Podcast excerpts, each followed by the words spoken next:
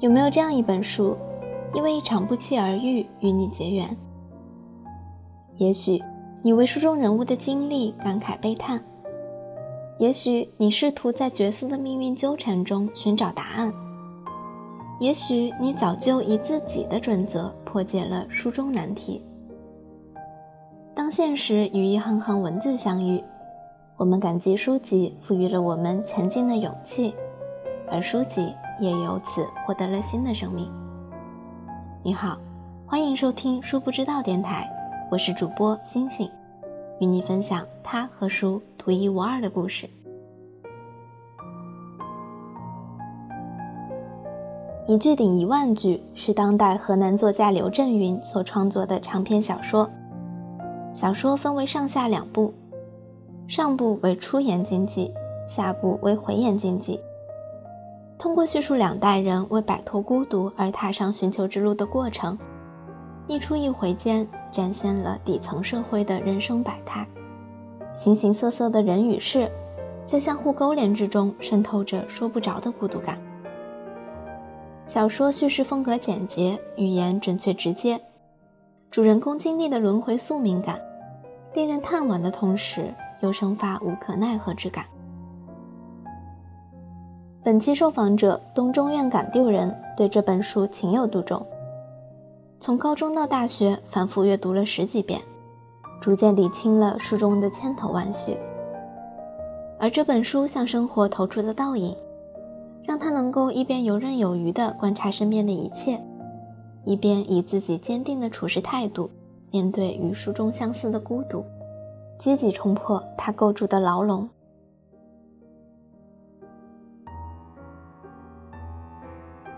首先，这本书的名字叫《一句顶一万句》，然后是刘震云写的一本小说。呃，我个人感觉就是，就我目前看过他的小说里面，这是相对来说最成熟大气的一部。总的来说的话，这本书是分成前后的两个部分，前面是出演经济，后面是回演经济。然后前半部的话说的其实是过去的事情，就是一个叫吴摩西的人。他失去了就是唯一一个能够说得上话的养女，然后为了寻找而走出了眼睛。然后后半部的话说的是吴摩西的养养女的儿子叫牛牛爱国，然后他同样也是为了摆脱孤独，然后去寻找说得上话的人，走向了眼睛。这样的一个一出一走一一走的过程，其实是跌宕了整整将近百年的时间。然后它里面所有的这些。情节呀，包括它的人物结构，所有角色所构成的这种社群组织，这些其实都是跟就是人和人之间能不能说得上话，然后包括他们对的话能不能触及到心灵相关的。他其实主要说的就是这样的一个人本身的一个孤独，围绕这个来展开的。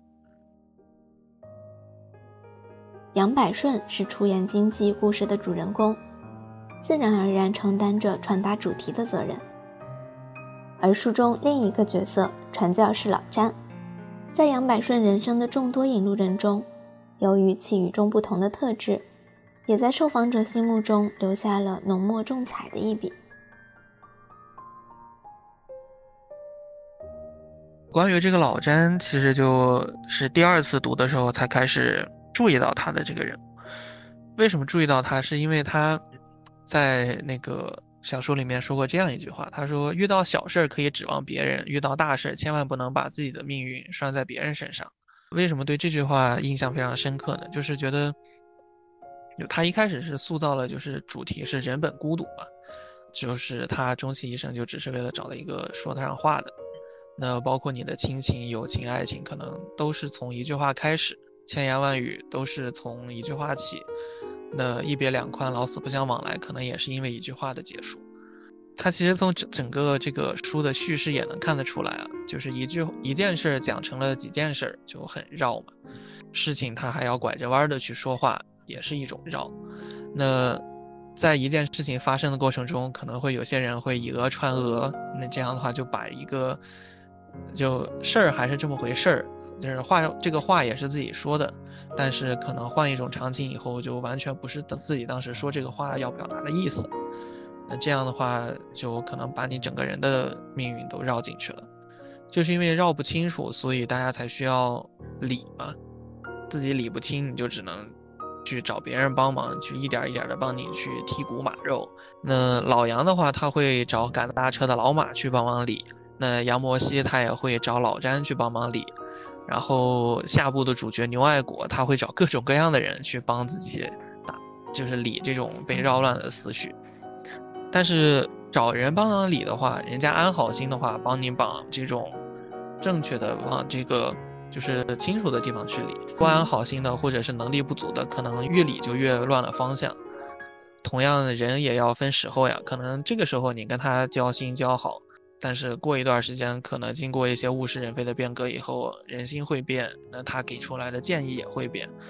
那你理着理着的话，就成了一种就听别人说话，然后朝着别人分析的方向去走，那这样的话就越来越失去了你自己的一个主意。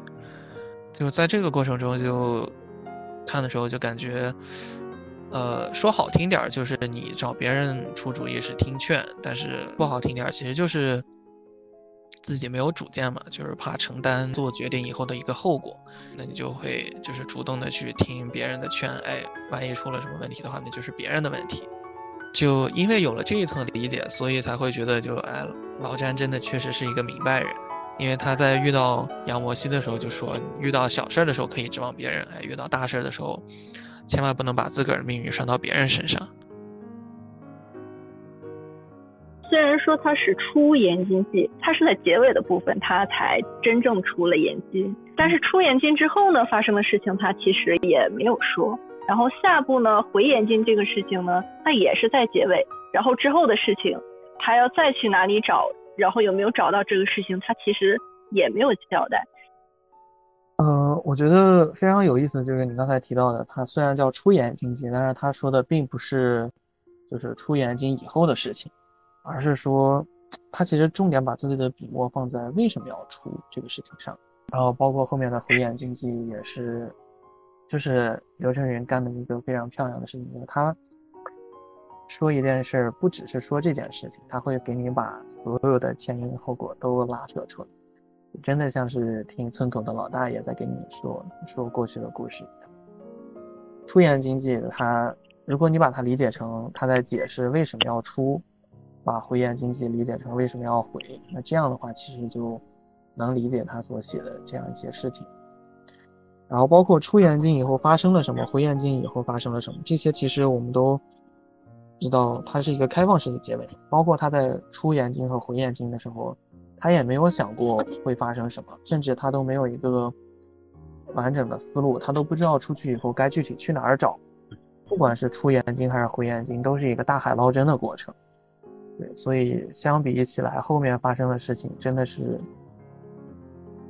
你很难去想象后面会发生什么，可能就是一无所获，而且却大概率是一无所获。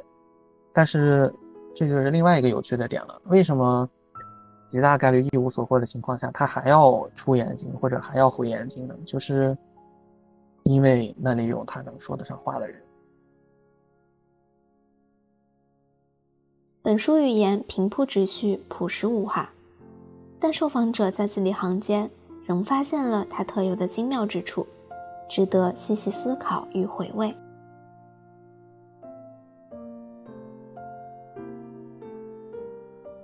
说到这儿，就又想说一说，就刘震云他最常使用的一个句式，就是说某件事情它不是因为什么，也不是因为什么，而是因为什么。那这样的话，就一下子可以牵扯出很多的事情，就包括带出很多，呃，或者歪理，或者是很正的一些道理。那这些道理混在一块儿的话，看起来其实是挺绕，也挺扯的。但是你细想的话，其实还真是这么回事儿。这其实也是暗合了本书的一个主题嘛，就是一个理你看起来一句话就能说清楚，但是你放到真实的生活中，可能一万句话也说不清楚。就比如说，我还就是大概用这个造了一个句，就是嗯，比如说我今天没有按时参会，不是因为午觉睡过了，也不是因为午饭耽误了功夫，而是因为地铁停运了一段时间。然后地铁停运呢，也不是因为机器故障，也不是因为班次协调不开。而是因为，呃，轨道上突然闯进了一些其他的东西，那地铁被迫降速。也不是说地铁降速这件事儿不对，而是我确确实实迟到了。我迟到也不是说我确实是有理，但是整个事情确实就是这么个道理。就这样一说的话，就觉得，就是你把里面所有的可能的原因都考虑到了，然后就你这么说，其实是有一点狡黠在里面的。就是哎，你看你能想象的原因，我都已经给你解释过了，但是确确实实不是这个原因，而是什么什么什么样的原因。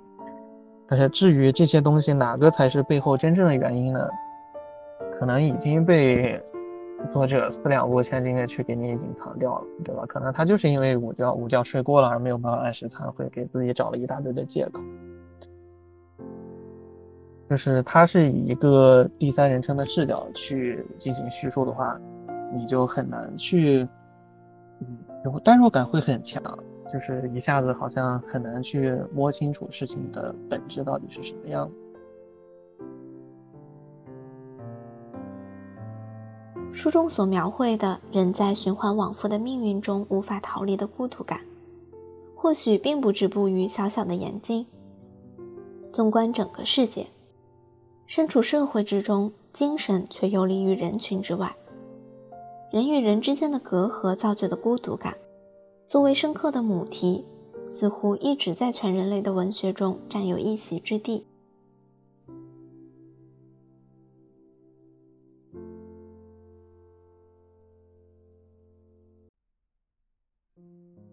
实不相瞒，这本书当时就最初出版的时候，就大家把它称为是叫中国版的《百年孤独》，包括刘震云本身也说过，就接受过采访说。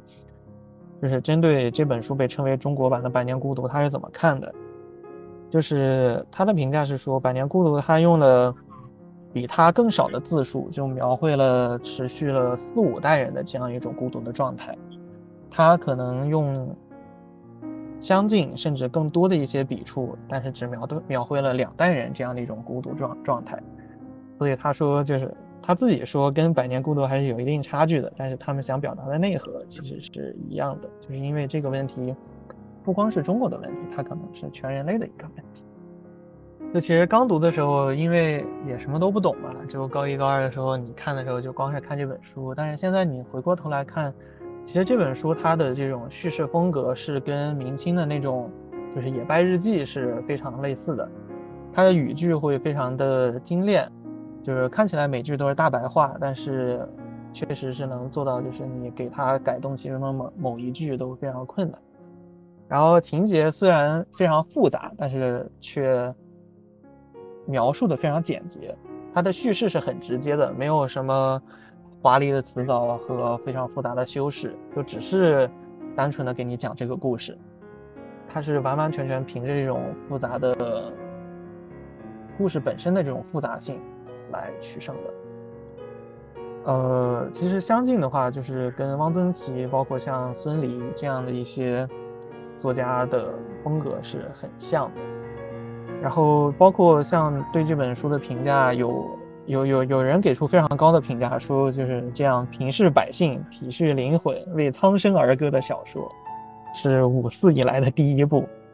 对，这是我看到的给刘震云这部。一句顶一万句，一个非常高的一个评价。以上是上期的全部内容。东中院感丢人为我们介绍了一句顶一万句的故事梗概，以及众多出彩的情节和人物，并分享了阅读这本书的独特感受。但这本书与受访者之间的缘分还远没有结束。从与这本书初遇开始。书中的文字就与现实生活不断映照，阅读它已经从单向的信息获取变成了双向的平等对话。下期受访者将与我们分享他的人生与书中人生、现实人生的交集，在碰撞中体会人生的出路。您现在收听到的是播客节目《书不知道》，与您分享他和书独一无二的故事。目前我们又在征集你和鼠的故事，参与方式是关注我们的公众号，点击联系我们，选择你和鼠的故事，填写表单，我们期待下一期节目可以说说你的阅读故事。本期节目由岩间层层制作，配音配乐星星，监制层层，我是主播星星，感谢您的收听，我们下期节目再见。